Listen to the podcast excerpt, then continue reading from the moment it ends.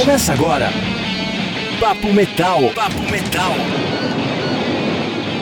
E chegamos à 38ª edição do Papo Metal, como sempre muito especial. Hoje tem entrevista com Venomous e Mayara Puertas. Você vai saber tudo sobre a versão deles de Paint Black dos Rolling Stones. E tem bate-papo com Destruct, banda trash do Rio Grande do Sul. Os caras têm 32 anos de estrada e estão com novidades. Você vai saber já já aqui no Papo Metal. E também tem muitas outras informações do que tá rolando no mundo do metal. Cola na grade que tá começando. Papo Metal.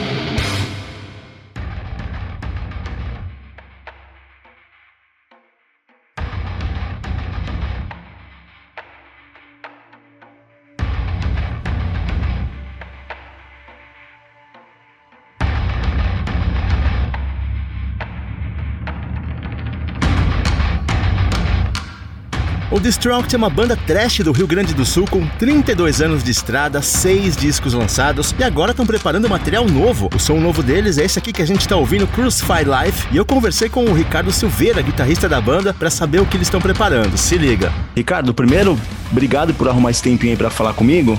É, eu queria começar falando sobre a música nova, né? É, porque ela trata de um tema muito discutido, né? Muito presente no dia a dia das pessoas hoje, que é a depressão. Eu acho que a pandemia jogou mais luz ainda em cima desse problema. Cada um reagiu de um jeito, mas eu imagino que para vocês, uma banda com mais de 30 anos de estrada, acostumada a estar no palco, tocando, gravando disco, eu imagino que tenha sido um pouco pior, né? É, a Crucify Life também tem a ver com essa complexidade de emoções que vocês tiveram que lidar nesses dois anos aí? Com certeza, com certeza. Essa. É, na banda geralmente acontece assim, né? Eu e o André, a gente troca umas ideias, que ele que escreve as letras, né? E a gente discute mais ou menos o assunto que vai entrar, assim, né? No caso, anteriormente eram os álbuns, né? Tipo, anteriores ali, tipo, mais, mais recente que já tá, já tá fazendo sete anos, né? Vamos dizer assim que é. Uau. Sete anos, porque o cara é, é um troço louco, porque dois anos é praticamente a gente foi, né? Colocado em modo pause, assim, né? O Sim. planeta todo, né? Então, o cara quando vê era 5, já, já pulou pra 7, né? E aí a gente discute esse, né, conversa, dá umas ideias e, e geralmente sur surgem os assuntos, né? Que, que vai, vai ser falado, assim. Né? E a Crucified foi, foi, foi isso, né? Cara, dá pra dizer até que, uma, que a, a depressão é como se fosse uma pandemia também, se for meio, meio um silêncio, assim, né? Que ela já vinha antes, já, e eu acho que essa o lance de ficar todo mundo isolado piorou mais ainda. E a dificuldade, né? Qual que é a vacina para depressão, né? A gente meio que não sabe. Não a gente tem. sabe que tem tratamento, que você pode correr atrás, é. mas é uma coisa. Você tem que é, aprender a lidar, né? É um tratamento, tem, existe o tratamento, mas se o cara não, não buscar, não querer sair, não, não tem remédio no mundo que vai resolver, né? O cara, tipo, e, e, nesse contato assim que a gente teve com, com a, o mundo como tava, né? A gente tem bastante conhecidos que, que passou né, por isso e alguns venceram, outros não, né? A gente tem conhece galera que tipo, simplesmente desistiu, né? Tipo, né? Chegar a, a trágica né, de fazer um. cometer um suicídio, enfim. Sim. E cada vez, cada, cada vez aumenta mais. A gente conhece, tem amigos que é da, da psiquiatria, psicologia, então nesse conversa daqui agora a gente vê que, que aumentou muito, né? Nesses dois anos e, e vai aumentar mais, tipo, né? Então a gente, quando o André escreveu a letra, a gente falou, cara, né, eu, eu, no início eu achei que podia ser um tema muito pesado, né? E delicado ao mesmo tempo de se falar, né? Porque né? no início, assim, mas depois olhando para o outro lado, ver como de chamar atenção, né? Isso é uma. Às vezes a pessoa meio tá se sentindo, né? Depressiva, enfim, e, e, fica muito tempo se sentindo assim e, e, acha que tá só ela sente isso aí, né? E não, né? Tipo, praticamente boa parte, infelizmente, né, da população passa por, por esses momentos. Né? Então foi uma maneira de, de, de usar como chamar atenção, né, para quem, né, tipo, se tá passando por um momento assim ou conhece alguém, de tentar ajudar, buscar ajuda e, e tipo, querer sair disso que tem saída. Saída tem, tem é, o cara tem que, tem que achar a porta só, né, vamos dizer assim, né. Com tipo, certeza. Isso aí. Até, tipo, linkando, né, a Crucify, ela tem um pouco ainda do Locket Forever, que foi o disco anterior. Que era um disco que a gente foi baseado no Holocausto Brasileiro, né? Que é o, livro da Daniela Arbex. E ali a gente acabou visitando, uh, tipo, aqui no Rio Grande do Sul, em Porto Alegre, tem, a, tem a, o, o Hospital São Pedro, né, que trata as pessoas, né, com doenças psicológicas e tal, e tem o IPF, que é o que é, o, é um presídio onde a galera que cometeu crime e foi diagnosticado com esquizofrenia, enfim, essas coisas, tá presa lá, né? E a gente gravou um videoclipe lá dentro. É, Caramba! Eu, é, te gravou, a gente passou o dia inteiro lá dentro, né? Foi uma experiência que daria assunto aqui para várias horas só de falar dessa experiência lá dentro lá. E lá já a gente já, já vinha, né, meio discutindo essa ideia da, do lance de como é a, essa coisa dentro da cabeça das pessoas né, e as pessoas não às vezes têm a dificuldade de achar a saída. Né? Claro, muitos, muitos, muitos são doenças mesmo, né? esquizofrenia, coisa que, né, que precisa da. A pessoa não vai precisar da medicação. E outras é, né? É, é, é uhum. é mais o lance de, encarar, né? Que é, não tá legal, tem alguma coisa errada e procurar ajuda. Né?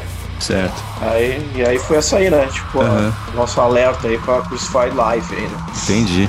E me chamou muito a atenção na letra da Crucify Life, aquela parte que vocês falam: Depression is the excess of the past, stress is the excess of the present, anxiety is the excess of the future. Depressão é o excesso do passado, estresse é o excesso do presente, ansiedade é o excesso de futuro. E assim, me pareceu a melhor definição do problema. Melhor definição. É. Como é. que, a, na sua opinião, como que a música e a arte, de forma geral, podem, é, pelo menos, minimizar essas sensações causadas pela depressão? Ah, eu, eu acho que primeiro tem a, a, pessoa tem que se dar conta que alguma coisa tá, né, não tá, não tá indo bem, né? Então, tipo, cara que vive muito no futuro, vive muito no passado, né? E esquece o presente, né? Alguma coisa tá errada aí. Né? Então, até o, o André, eu acho que quando ele fez e, e, essa parte não, a gente não chegou ainda, não chegou a conversar, né? Mas eu pelo que eu conheço dele, acho que o que ele quis dizer foi exatamente isso aí, né? Tipo, do cara não ficar preso uh, muito atrás e nem muito à frente. Muito à frente é a ansiedade, né? E, e hoje em dia, às vezes, o cara tem que ficar atento, né? Porque quando tu vê, tu tá na ansiedade e não tá se dando conta. Porque o, a, o, nosso modo de vida hoje é isso aí, né? É, chega a ser desumano, né, cara? Brutal. É, é brutal. É muita, infor muita informação, muita coisa. E ligar um telejornal ou começar a ler notícias. Você acaba com o seu dia. Acabou, acabou. Né? Se fizer, se for fazer isso aí de noite, nossa. vai demorar pra pegar no sono. é. Né? E assim, eu confesso que é uma, é. Hum, essa parte me tocou muito, porque eu sou muito assim de ficar remoendo o passado e o presente. Você não tá contente é. com alguma coisa, você fala, caramba, meu, como que eu saio dessa? E o futuro?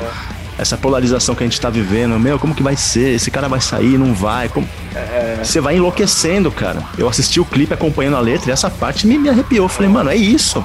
É exatamente isso. É, e a gente, né, tipo, a gente conversa bastante assim, tipo, eu, é, eu a gente, é, e o resto da, da, da, da, da gurizada da banda também, né? De, às vezes até o cara fazer os planos da banda, da própria banda, né, que vão fazer futuramente, né? Isso acaba gerando uma ansiedade, ainda mais do jeito que tá hoje, tava na pandemia, que tu não tinha como planejar nada, né? Porque se planejar uma turnê, quando vê, cancela. Né? É, não adianta, né? Várias bandas acabou cansa...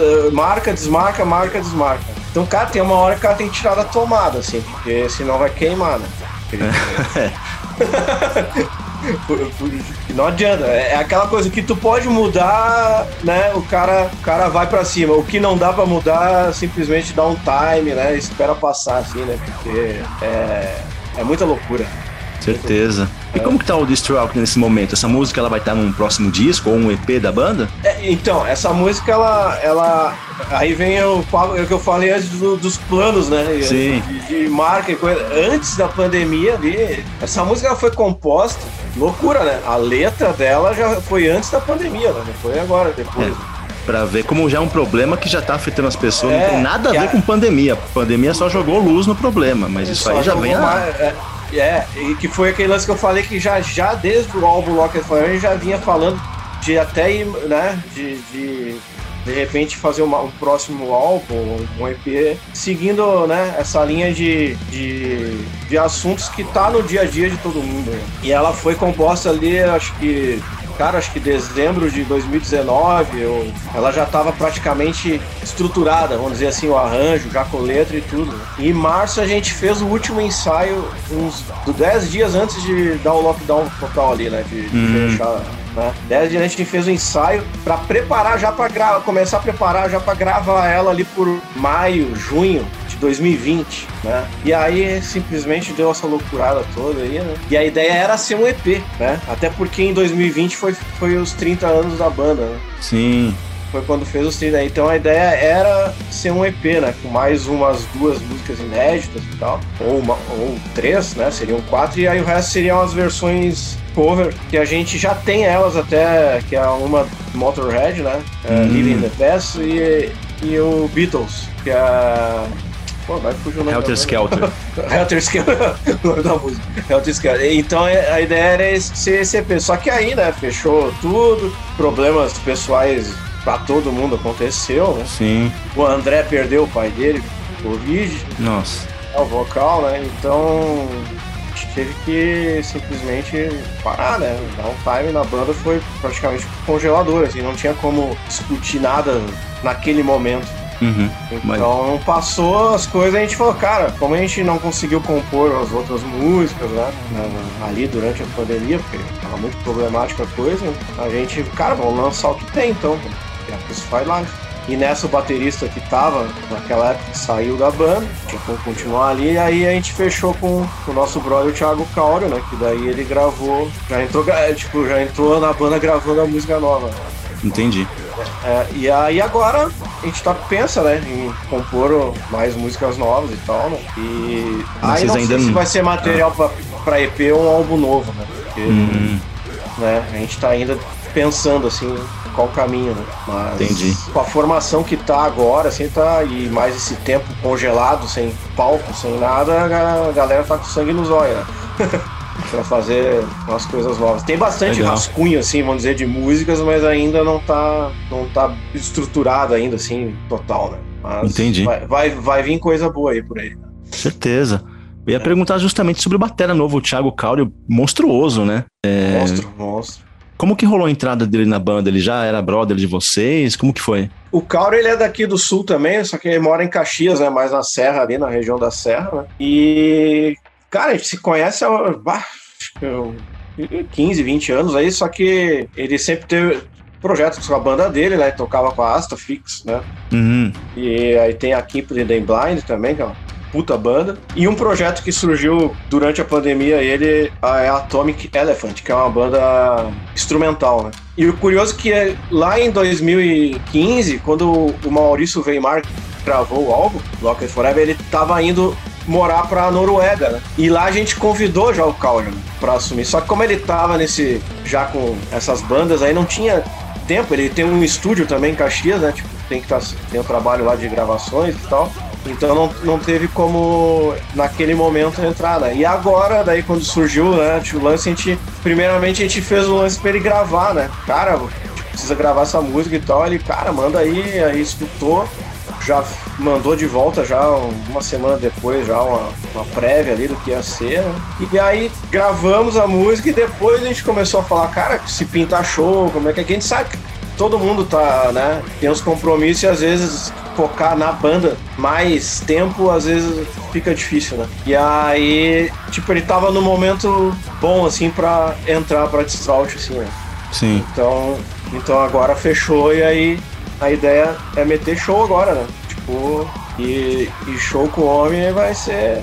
Vai ser violento. brutal. O bicho, o bicho senta. Toca senta muito, a marreta, cê é louco. Senta a marreta ali. É. E vocês têm negocia... é, vocês estão negociando datas já de shows ou vocês pretendem lançar mais material inédito para depois virar É, alguns shows? A gente, a gente tem alguma, algum, algumas conversas que já até algumas já vinha de 2020, né? Que ia ser acontecer ali no meio de 2020, alguns festes e tal, né? E retomamos agora, né? Só que o que tá ferrando agora no momento é o que o custo praticamente triplicou, né? Tipo, a gente sair daqui para São Paulo, só o custo, né, de transporte praticamente a passagens, né, tão astronômica, né? E e aí os produtores ficam meio, né, naquela marca, não marca, vai ter um público garantido, não vai. A cena também, né, ainda, né, não tem uma certeza que vai ter 500 pessoas ou mais, né, num show para pelo menos cobrir os custos do, do evento. Então, a gente tá, ainda não tem nada marcado 100%, mas tem algumas coisas que pode sair aí no segundo semestre, né? É, a coisa deve começar a andar de verdade no segundo semestre, esperamos, né? Se não aparecer nenhuma outra variante aí. Esperamos, é. né? Esperamos, porque tá. Tipo, esse semestre tá, o pessoal tá bem com o pé atrás, assim, de marcar alguma, alguma coisa. Até aqui na, aqui, aqui na cidade mesmo. Porque a, a, aqui em Porto Alegre, a única casa que, que é legal fazer um show, assim, que, que tem uma estrutura boa é o, é o Opinião, né? O Bar sim, Opinião. Não sei sim. se que é onde ouviu falar. vários shows. É, tipo, quando, é tipo como se fosse o Carioca em São Paulo, é, acho. Manifesto aqui é, também. O manifesto também. Ele é um pouquinho maior que o Manifesto, mas a estrutura hum, é parecida, assim. Legal. E, só que até o custo da casa e os produtores, né? Aquele custo inicial, a galera fica meio aqui pra. né? Mas, segundo semestre, acho que vai. vai se tudo der certo aí. É, vai rolar, certeza. Vai rolar, vai rolar daí. Eu queria perguntar sobre o clipe também, porque você que dirigiu e editou esse clipe, né? Como que como que é você dirigir o próprio clipe da própria banda? É muito diferente de trabalhar com outros artistas? Cara, foi um lance meio. Uh, como é que eu vou dizer assim? Meio arriscado, assim. Porque eu, eu comecei a focar mais no lance do, do audiovisual, eu já tinha alguma. já fazia algumas coisas assim Sim. antes até para a própria banda, e mas eu comecei a focar mais nessa área na, na própria pandemia, porque uhum. cresceu muito o mercado, muito lance de, de aulas online e tal, né? Uma galera migrando para online praticamente migrando não, sendo empurrada para online. É, jogada. jogada, né? E, vários gostaram e não quer voltar pro presencial, né? Porque Nossa. tem um certo conforto ali, né? De, Sim. Cara, né? E o clipe, cara, como eu tava já nessa, editei bastante alguns clipes de outras bandas é, collabs, né? Que tipo, galera, sim, sim. na pandemia mandava os vídeos e tal. E eu falei, pá, acho que o próximo clipe da Destroy, acho que eu vou meter o pé né, ali, né? Acho que vou, vou, vou fazer, a, fazer o esquema. A edição, pelo menos, eu, eu, já tinha certeza que eu faria, né? Eu só não tinha certeza do, do lance da direção dele, né? E aí, conversando com os caras, eu falei, cara, até com amigos que é do audiovisual, né, que já até fizeram, dirigiram o clipe da banda, os caras, vai, cara, vai que tu já tá com as ideias na cabeça e. e... Mete o pé e vai. Mete, mete o pé e vai. Só que aí tem aquela coisa, cara, o cara tá gravando. Aí é. O cérebro, o cara tu nota que o cérebro do cara começa a ficar pequeno, sabe? Porque tu tem que focar no lance da performance, né? De gravar a, a música em si, tu tem que tá focado no lance de tocar, né? A coisa certa ali e tal. E ao mesmo tempo tem que estar tá com aquela visão de fora, né? Da banda, né? Tipo, como é que vai ser o lance Você tem que virar dois, né? É. Tem que estar aí... lá interpretando, tocando e, e sair do corpo e olhar como que tá o pessoal lá. E o, e o relógio ali correndo. O relógio correndo. É, é, era a locação lá, o estúdio, hum. então. E. Só que, claro, é, é, tipo, o o Marcos Lagarto, que foi o cara que filmou, mais o, o Cristiano, que estava com o equipamento lá, eu, a gente fez uma reuniãozinha rápida, um pouco antes, né, para repassar já algumas ideias ali. E aí, tipo, eles que seguraram a parte, eu falei, ah, cara, agora eu vou estar tá lá batendo cabeça, lá tocando, eu não vou ter como, né? E aí veio as ideias, tipo, a, a ideia da, da filmagem, de estar tá a câmera em movimento o tempo todo, e um lugar escuro e tudo, é meio de querer passar aquela, aquela coisa claustrofóbica do cara quando tá com a cabeça, né? E, tipo, não acha saída, né? Se for ver no, no estúdio, tu não acha saída. Ela tá lá Sim. dentro da sala e, né? E aquela coisa girando e tal. Claro, eu, tipo assim, com o lance tipo, de tirar o melhor, eu sempre fico com aquela sensação que poderia ficar melhor, mas isso aí é uma noia, noia de músico e noia de, de cara que mexe com. Não, mas ficou muito show. Com, com vídeo, né? É, Ficou muito animal. Foi isso aí, cara. Foi isso aí. Depois que terminou tudo, eu acho que eu caí que nem uma árvore, assim, na, na, na cama e dormi por algumas boas horas. Animal. Foi, foi, massa, foi massa. Legal que a galera tá dando uma repercussão Sim, massa aí. Ficou bem legal o clipe, ficou bem legal mesmo. Pô, Ricardo, é isso, cara. É, obrigado pela sua participação. Animal bater Nossa. esse papo com você. E espaço final é todo seu aí para deixar redes sociais, se quiser mandar recado pros fãs também. Fica à vontade.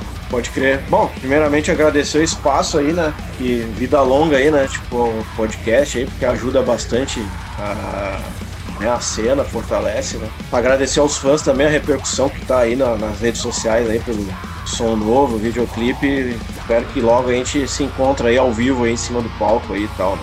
E para Bom, para quem quiser seguir aí, né, quem não conhece a banda, né, é só procurar o Distort ali no Instagram, Facebook, canal no YouTube. Tem bastante conteúdo no YouTube lá, bastante vídeos né, e shows das antigas lá, né? E era isso aí, cara. Tipo, agradecer mesmo aí. Esse foi o Ricardo Silveira do Destruct aqui no Papo Metal. Siga a banda nas redes sociais, nas plataformas digitais, tem bastante material para conferir. Logo eles devem soltar mais novidades e claro que você vai saber por aqui também.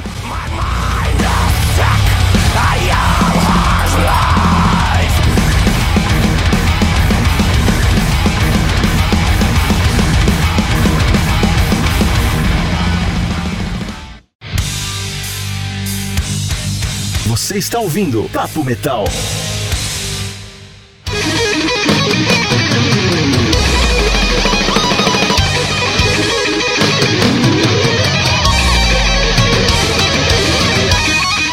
Já faz algum tempo que a gente está esperando novidades do Nocturnal. A banda foi formada em 2014, já tem três discos lançados. O último foi o Nine, de 2017. Depois disso, a banda mudou de formação. Da original, ainda tem o Thiago Bianchi, vocalista. Hoje eles contam com o Mike Orlando na guitarra, que ficou muito conhecido no Adrenaline Mob. Tem o Henrique Pucci, ex-batera do Project 46, e o Saulo Chacon no baixo, que é o novato da banda. Eles lançaram dias atrás esse som que a gente está ouvindo, Reset the Game. E o Nocturnal, desde o início, sempre foi uma banda muito técnica, muito virtuosa, com influências de prog metal, mas desde a entrada do Mike Orlando, eles levaram isso para um outro patamar, né? A Cosmic Redemption que eles divulgaram antes dessa já era bem rápida e essa tá na mesma pegada. A bateria é bem acelerada, solos muito rápidos. Thiago Bianchi sempre alternando vocais limpos, agudos, rasgados. É uma porrada. O novo disco ainda não tem data de lançamento definida, mas eles devem incluir a Reset the Game na tour que vão fazer com o Xamã, que rola agora em maio. Então siga aí o Noturno nas redes sociais que eles devem aparecer com mais novidades em breve.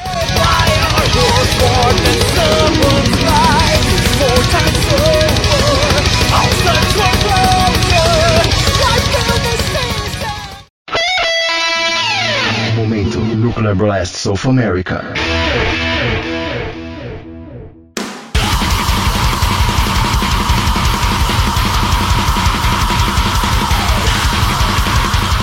Momento Nuclear Blast de hoje destaca uma das minhas bandas preferidas atualmente, que é o Decapitated, banda polonesa de death metal que lança dia 27 de maio o novo disco Cancer Culture. O novo single deles é esse que a gente está ouvindo, Hello Death. Tem a participação da Tatiana, do Ginger. O Vogue, guitarrista da banda, contou que ela deu uma cara mais épica para esse som, tá cantando com vocais limpos, então acabou sendo algo diferente, principalmente se tratando de Decapitated, que é uma banda muito extrema. Ele também disse que a participação dela foi importante para completar o significado da letra letra que fala sobre a luta entre a vida e a morte. Então, eles fizeram esse paralelo, misturando riffs bem brutais com os vocais da Tatiana. Confira então esse som novo do Decapitated, Hello Death. O clipe ficou bem animal também. E para saber tudo sobre os lançamentos da Nuclear Blast no Brasil, siga aí no Instagram, arroba Nuclear Blast Records.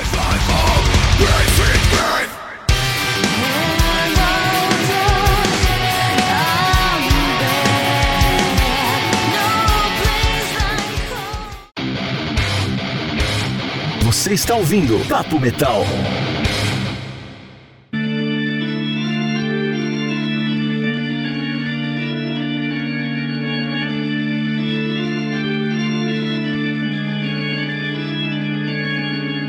Isso que você está ouvindo é uma coisa finíssima, é o Venomous, banda formada em 2012. Eles já têm dois discos lançados, o Defiant de 2018 e o The Black Embrace de 2019, que é um descasso. Ano passado eles lançaram um EP Tribals, que é animal também, e dias atrás soltaram essa versão lindíssima de Paint Black dos Rolling Stones, com a participação mais do que especial da Mayara Puertas do Torture Squad, RNS. Eu conversei com o Tigas Pereira, vocal da banda, e também com a Mai. Eles contaram tudo sobre esse lançamento. Confere aí. Primeiro, obrigado por vocês participarem. Eu achei o som, a versão de vocês muito animal, muito animal mesmo. Tô ouvindo direto. E Tigas, eu queria começar com você, é, falando sobre a Penny Black. Como que foi o bate-papo até chegar nessa música? Vocês cogitaram outra? O que, que ela tem de especial a ponto de fazer vocês se identificarem e fazer essa versão que ficou muito foda? Cara, primeiro de tudo, acho que a gente precisa dar crédito a quem merece, né? Que, na verdade, a primeira ideia de tudo surgiu quando eu tava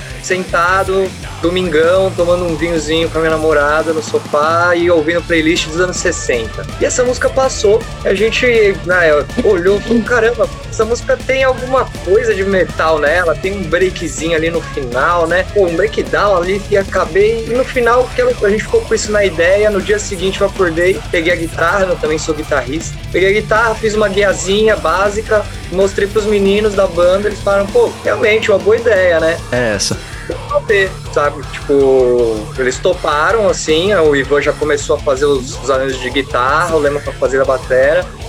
E a gente chegou nesse ponto de, beleza, né? Quem que a gente vai chamar para participação, assim, né?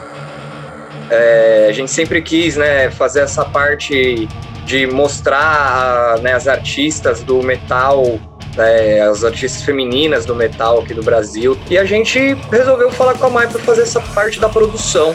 E no final, no bate-papo, hum. o convite para ela participar com a gente, ela curtir a música já, né?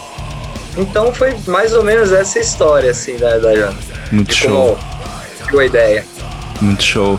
Ô Mai, é, eu queria que você falasse justamente sobre isso, sobre a sua participação, porque não é simplesmente que você foi convidada para cantar e para aparecer no clipe. Tem muito mais é, de você mesmo envolvido nesse projeto, inclusive o instrumento que você usa naquela introdução, que eu achei que ficou um negócio lindo, me arrepiou a hora que eu, que eu ouvi. Você pode falar um pouco sobre essa participação, sobre o seu lado produtora também que você está exercendo aí? Poxa, essa parceria com o Venomous já vem aí, no mínimo, desde 2019, né, Tigas? Que a gente lançou a Nothing to Say antes da pandemia, antes de, de todo esse processo que a gente passou, né? E desde essa música, Nothing to Say, a versão do Angra, que eles me convidaram, convidaram a Fernanda Lira também, eu vi que eles tinham a intenção de fazer, não era simplesmente covers quando eram esses trabalhos, eles faziam um outro arranjo, pensavam em uma versão que tivesse a cara de uma banda de death metal com melodias, que é a identidade do Venomous, né? E trazendo essas músicas que são clássicas, que fizeram parte da carreira deles, né? Eles têm bastante influência, os guitarristas ali, principalmente dessas bandas como o Angra, ao mesmo tempo que tem o lado mais brutal, né? Mas a escola de guitarristas no Brasil, ela é diferenciada, né? Vamos, vamos conversar, concordar. Então, o Venomous é uma banda que tem muita criatividade rolando. E aí, quando você é convidado para fazer parte de projetos assim, você tem espaço para criar, para pensar em outras ideias, outras possibilidades, né? E eu sou muito fã de teclas, de instrumentos de teclas tecla. Vou dizer que sou um fã, né? Porque os tecladistas, é, se me verem tocando, vão encontrar várias, várias ressalvas. A gente tem muito bons tecladistas no Brasil também. E quando a gente começou a falar sobre a música, que eles me falaram, poxa, a gente tem um projeto que a gente vai trazer umas versões, queriam você participando com a gente mais uma vez. E aí a gente se reuniu, começou a escutar música. E, poxa, a, uma música setentista, né? É, sessentista, setentista como o Rolling Stones, me fez pensar no uso do Hammond. Eu não sei o quão ativamente nas composições deles esse instrumento estava presente, mas a vibe dessa época te leva para esse instrumento, né? Que é um órgão que ficou muito popular com Deep Purple, por exemplo, John Lord, né? Eu sabia que tinha um estúdio em São Paulo que, que tinha essa preciosidade, que é o, o Meu Studios, né, do Marcelo Esquivano, que arregaça, ele já gravou até uma participação com o Torture Squad tocando esse mesmo instrumento, né? Aí fiz uns testes, mostrei para eles que eu, eu gosto bastante de trabalhar com samplers, né? Mas quando você tem a, a oportunidade de tocar o, instrumento mesmo original, é maravilhoso. Então eu fiz uma, uma versão com usando esses samplers de recursos de, de que a gente tem hoje em dia para composição e depois fui atrás do estúdio, conversei com o Esquivano e falei, posso captar aqui uma o áudio puro, né, do, do Hammond. Juntei isso com a estrutura dos arranjos que eu já tinha feito e aí saiu esse resultado que ficou muito legal na introdução. E os meninos curtiram, a gente resolveu fazer até uns takes, né, da filmagem tocando o instrumento mesmo. E casou muito com a atmosfera da música que ficou bem pesada, né? Tem um lado muito trevoso. Certeza. Sombrio, né? Também. Bem sombrio, bem melancólico. Então o instrumento casou direitinho. Nessa época também, né, a, falando de inspirações, eu tava assistindo muito um, uma animação que chama Castlevania. Ah. Então, me, me, é foi justo na época que a gente tava trampando nessa música, então com certeza eu deixei respingar um pouco da influência dessa, dessas outras coisas também. Legal.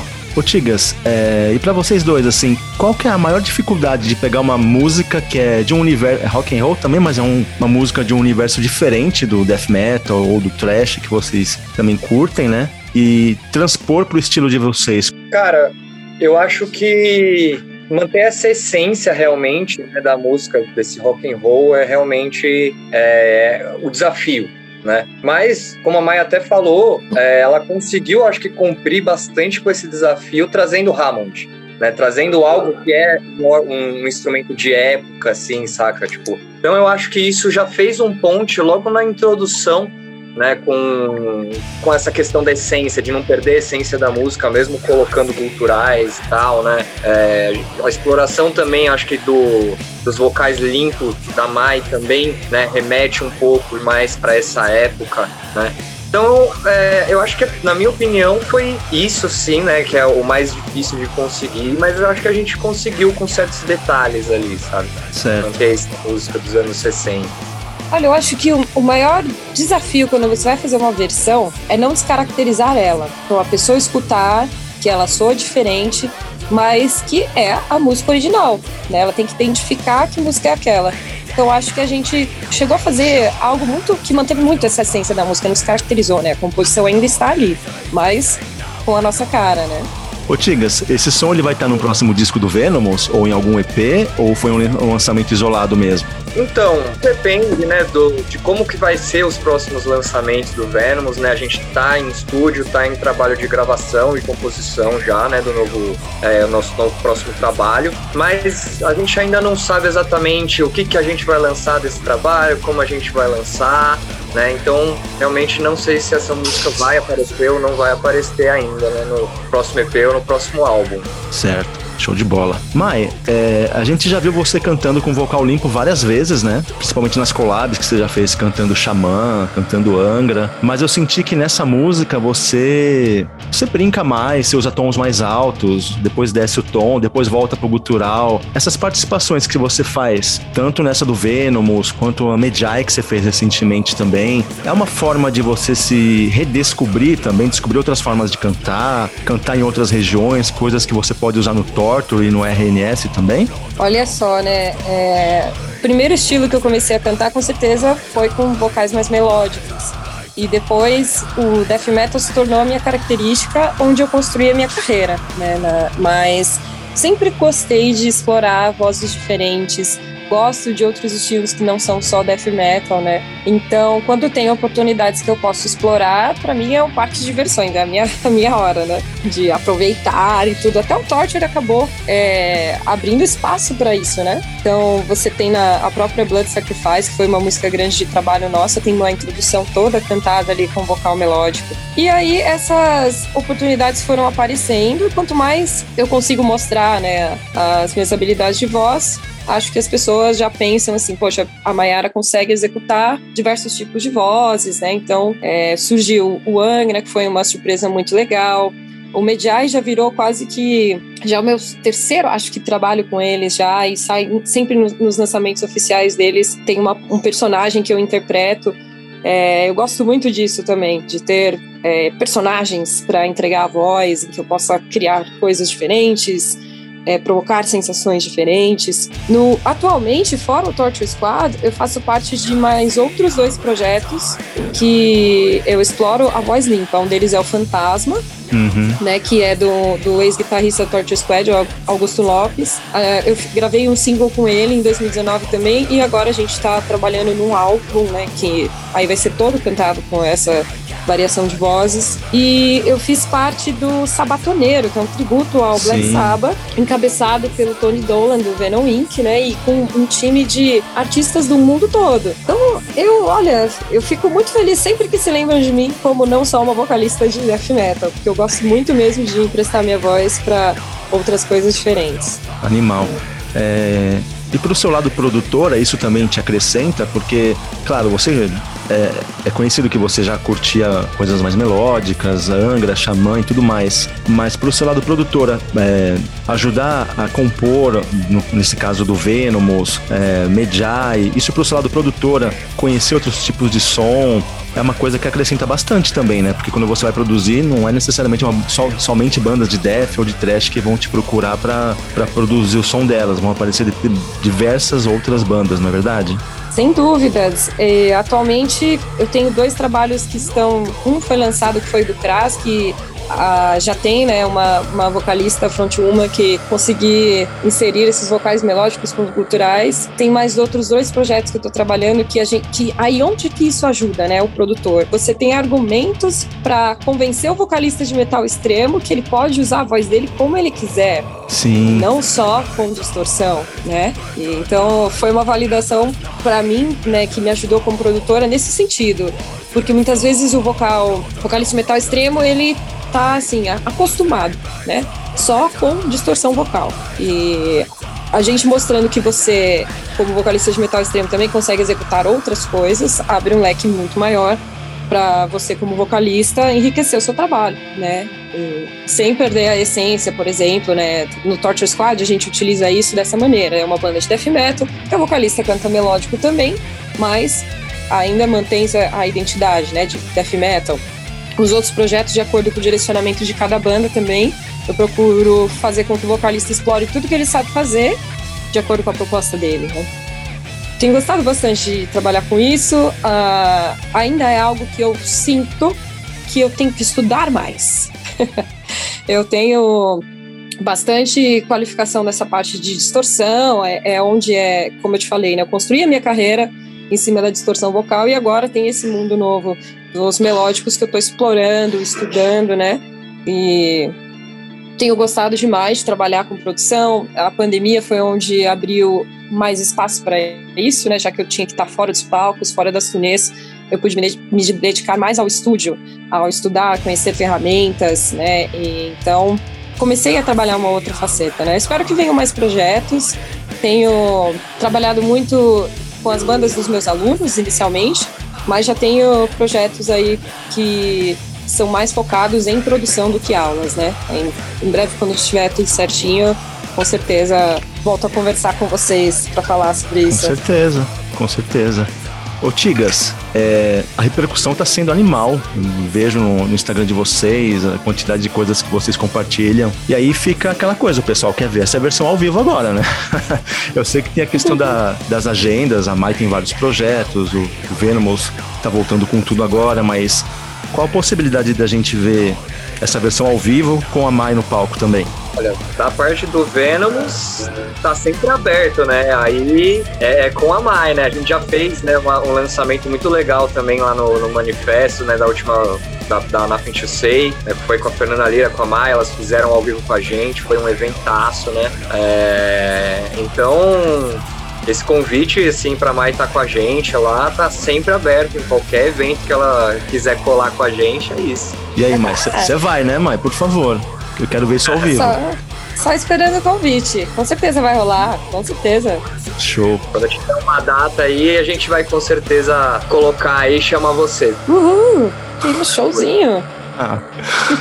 gente, é, é no mesmo dia que vocês lançaram essa versão, o Troops of Doom lançou disco, o Xamã lançou disco, a Semblant lançou um disco muito legal também. Eu tô sentindo que a cena metal brasileira tá dando uma fervida, assim. Eu tô sonhando muito alto ou vocês também estão sentindo isso? É, eu acho que realmente, né? Como você falou, olha quantas bandas e bandas, né, altíssima qualidade, assim, que não deixa a desejar para nenhuma banda de fora do Brasil, sabe? É, lançando trabalhos incríveis, né? Então eu acho que isso né, tá chamando a atenção não só da gente aqui no Brasil, mas talvez até para os produtores, gravadoras lá de fora também. Ah, as pessoas estão se sentindo é, mais seguras agora para lançar materiais com uma perspectiva de que os shows voltem, de que o mercado musical comece a, a voltar, né? Devido à pandemia. Essa gravação mesmo a gente fez já há quase um ano atrás do, do Rolling Stones, mas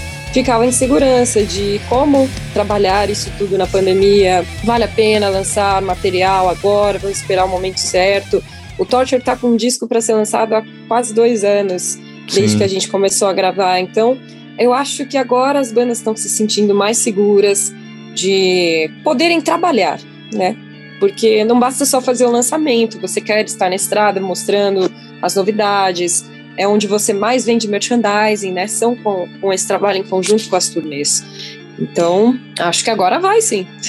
é, eu perguntei isso também porque assim, o metal brasileiro ele sempre fica acaba, sempre acaba ficando meio como coadjuvante, né? Porque o Iron Maiden vem para cá, o Metallica vem, todo mundo vai, mas de repente sempre a gente sempre discute isso. Em todas as entrevistas eu vejo que o pessoal discute muito essa questão do metal brasileiro. Só que eu tô sentindo que além disso que você falou, das bandas estarem lançando, parece que as pessoas estão realmente prestando mais atenção, comentando mais, indo mais, é, ansiosas para ver bandas nacionais, sabe? Você acha que tá rolando essa atenção maior pro metal brasileiro também? Cara, eu, eu nunca senti uma desvalorização uhum. quanto aos, ao que a gente sente dos fãs, do público headbanger, eu acho que eles valorizam muito as bandas. E as bandas nacionais também. Eu, eu, no meu ponto de vista, não existe uma desvalorização. Existe oportunidades diferentes, né? Então, uhum. essas bandas muito grandes, elas têm espaços muito maiores, nos quais talvez para as bandas nacionais seja difícil chegar lá. Mas, por exemplo, o Rock in Rio tem dado um espaço em. Não chegamos ao palco mundo ainda, né? Fora, assim, tem, querendo falar de bandas mais underground, que não são as. As, como Sepultura, como Angra, né? Acho que é sobre isso que, que nós Sim. estamos falando. Sim. Mas você vê o maior festival de música da América, do mundo, né? No caso, acho que não é só da América Latina.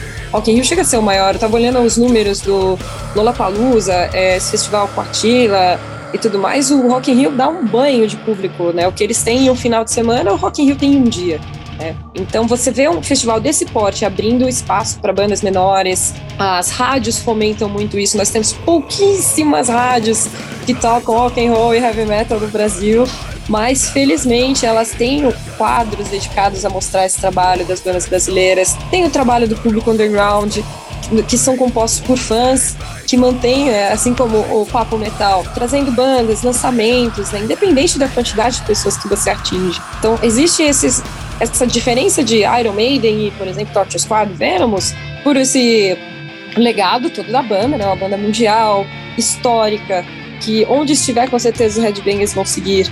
Mas eu acho que existe, a, a, por parte do público não é o problema. As barreiras que a gente enfrenta são de chegar a, a meios de comunicação maiores, a festivais maiores, né? O metal e o rock ainda é bastante underground, que mantém, Sim. né, a, a, cena viva ainda é bastante fruto do que é feito no underground.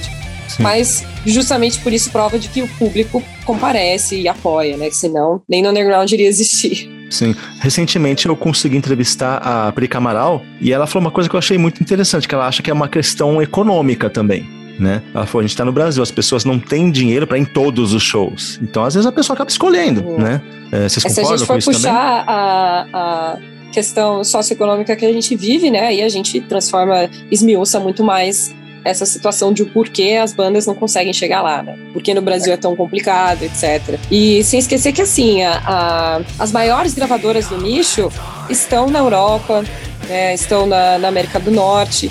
nós não temos um selo grande, uma grande gravadora no Brasil ou na América do Sul que trabalha as bandas sul-americanas. Isso tudo atrapalha muito. Sim. Né? Ah, o trabalho de uma gravadora é muito importante ainda no sentido de é, agenciamento de turnês, de disponibilizar o merchandising das bandas para uma grande massa, de, de, investir em publicidade, né? Então aqui, aqui nesse quesito a gente ainda não tem grandes investidores, né? Acho que essa é a palavra, do que proporcionaria certo. talvez um maior acesso para a música. Porque certo. você tem a, a, música que é popular, ela é difundida com grandes investidores, né? Uhum. Sim, com certeza. É, algo a acrescentar sobre isso, ou Tigas? É, aquilo que a gente tinha falado também, né, a falta do incentivo cultural mesmo, né, que é muito diferente você vir na Europa e o governo das bandas suecas, às vezes, que realmente, quando tem os seus projetos aprovados, ganham uma, uma mesada para produzir o seu trabalho, né, e realmente podem ficar, é, entre aspas, sem trabalhar né? O que não é um luxo que uma banda aqui no Brasil geralmente vai ter, né? Você precisa ter seu trabalho e depois ir lá e, e, ir pro estúdio e gravar coisa e depois fazer show. voltar pro seu trabalho e assim vai, né?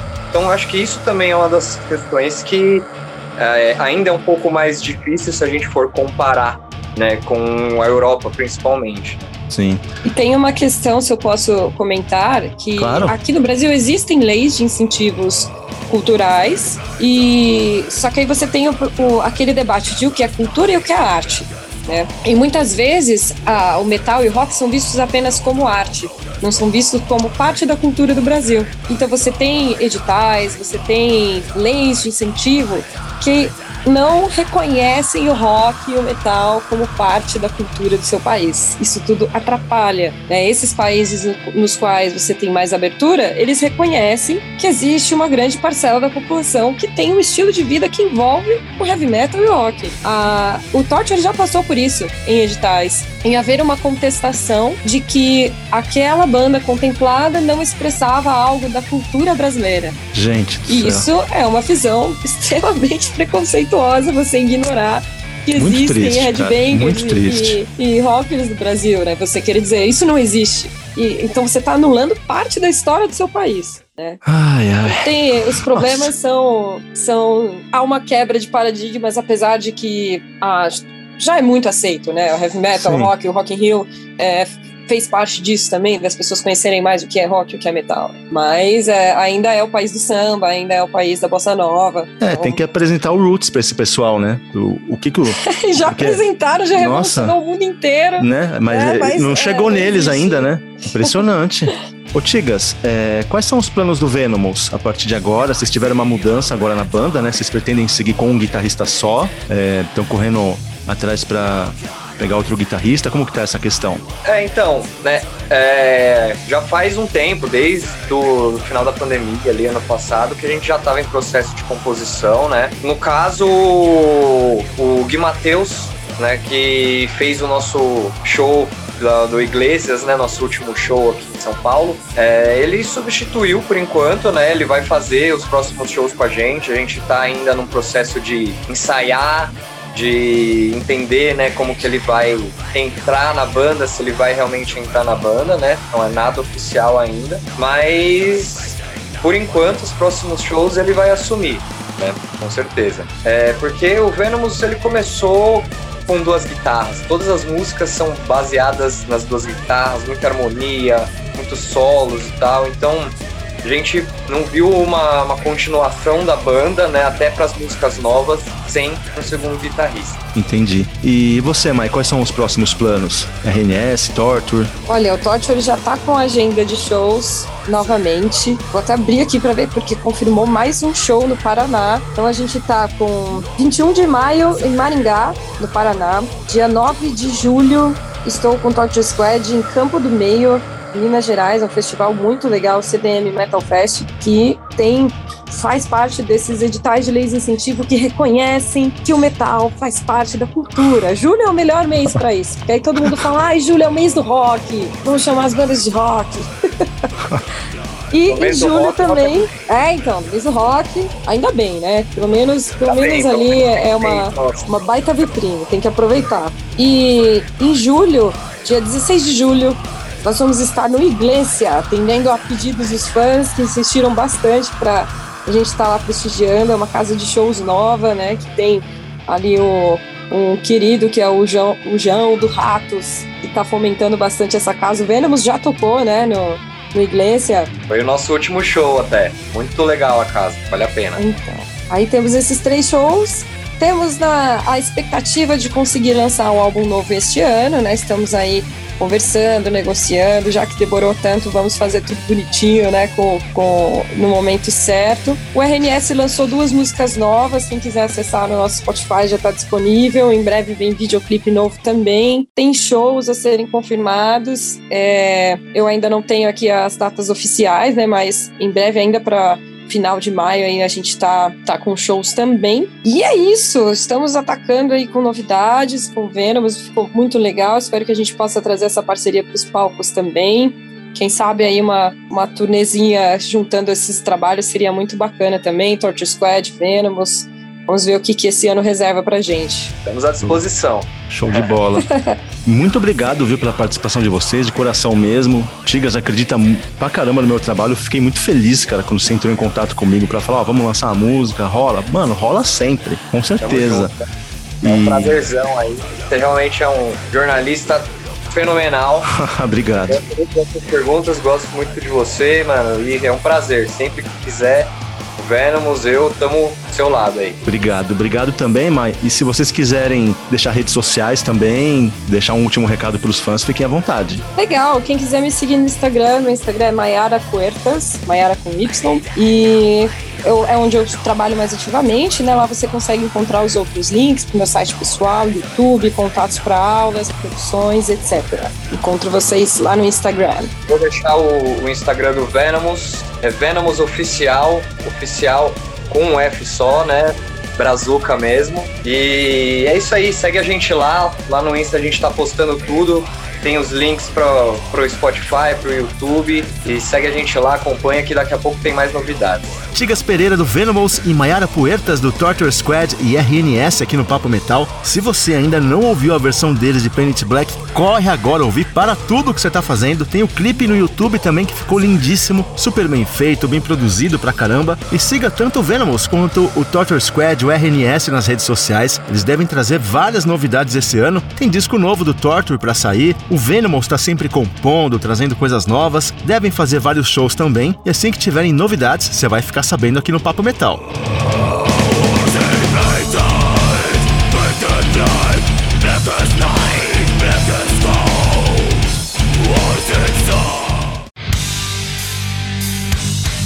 Você está ouvindo Papo Metal.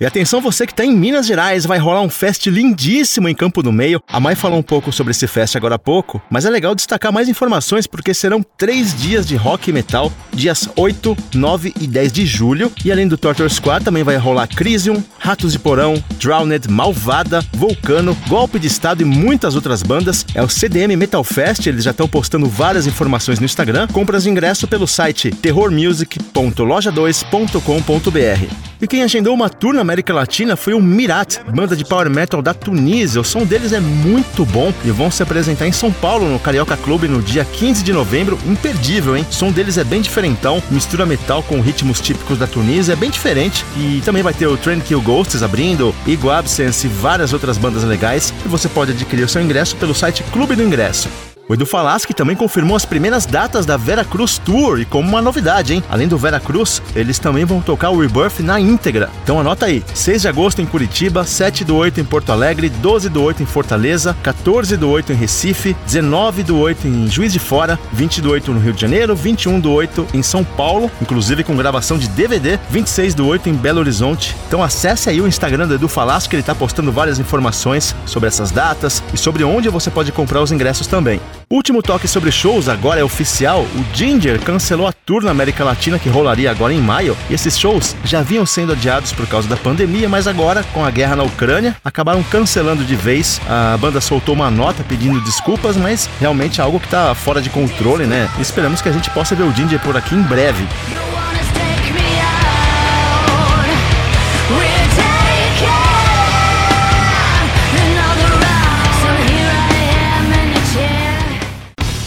Para finalizar o Papo Metal de hoje, tem dica de filme Metal Lords, que está disponível na Netflix. Uma comédia bem engraçada que fala sobre metal. Filme leve, filme divertido para você curtir mesmo. E com participações de vários astros do metal, referências. E o legal é que os personagens não são tratados de forma boba. Tem o truzão da escola, tem o cara tímido da banda, mas não de uma forma pejorativa, boba. Todos têm seus conflitos, problemas para resolver. E o metal acaba sendo uma válvula de escape para eles eu gostei bastante, procura aí, tenho certeza que você vai curtir. Essa foi mais uma edição do Papo Metal que fica por aqui. Siga a gente nas redes sociais, arroba Papo Metal Podcast no Instagram, Papo Metal no Facebook e acessa aí papo-metal.com. A gente se fala na próxima. Até lá. Você ouviu Papo Metal.